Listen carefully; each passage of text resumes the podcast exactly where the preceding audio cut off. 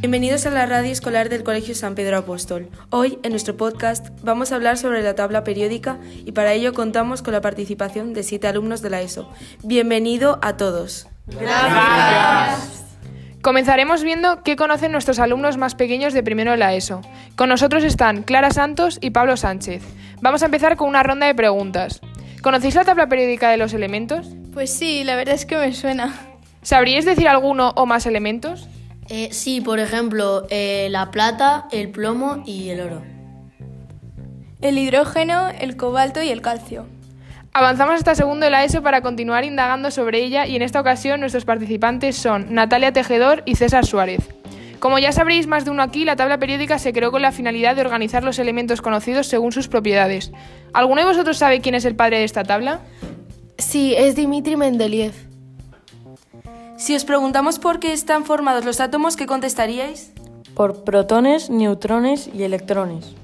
Que como ya sabemos es el modelo atómico de Rutherford, en el que protones y neutrones están en el núcleo y los electrones en sus órbitas. ¿Nos podríais indicar algún elemento que no hayan nombrado? El potasio y el helio. Muchas gracias. Con esta pequeña introducción podemos adentrarnos un poco más y para ello contamos con Juan Roca de Togores, de tercero la ESO. ¿Has estudiado este año la tabla periódica de los elementos? Sí, la verdad es que la he estudiado. Una vez que hemos hablado de la composición de los átomos y el modelo atómico de Rutherford, ¿sabrías indicar cómo se ordenan los elementos en la tabla periódica? Se ordenan en 18 filas y 7... No.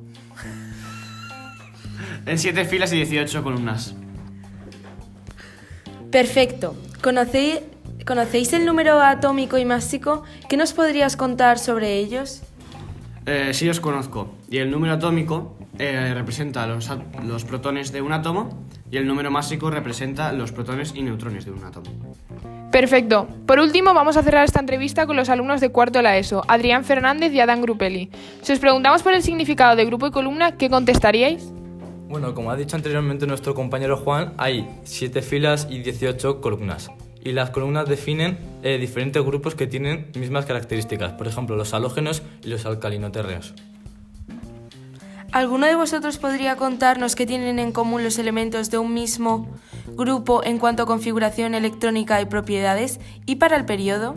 Pues se colocan de izquierda a derecha y de arriba a abajo en orden creciente de sus números atómicos. Eh, hacia, arriba, hacia abajo y a la izquierda aumenta el radio atómico y el radio iónico. Sin embargo, hacia arriba y a la derecha aumenta la energía de ionización, la afinidad electrónica y la electronegatividad.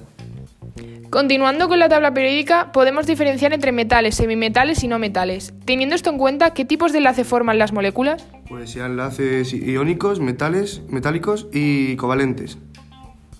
Eh, bueno, el iónico se trata, está compuesto por un enlace entre metal y no metal, el covalente entre no metal y no metal y el metálico entre metal y metal. Teniendo en cuenta esto, ¿qué enlace forma una molécula de cloruro de sodio?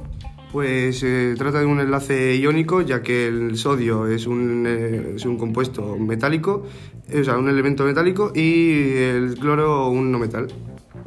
Otro de los conceptos más estudiados en química es el del, el del isótopo. ¿Nos podéis explicar qué es y nombrar alguno? El isótopo se puede definir como átomos del mismo elemento que tienen diferente número másico, como por ejemplo el carbono 13 y el carbono 14. Bueno, con estas respuestas nos quedamos. Esperamos que os haya gustado y que hayáis aprendido algo nuevo. Os esperamos en nuestro próximo podcast.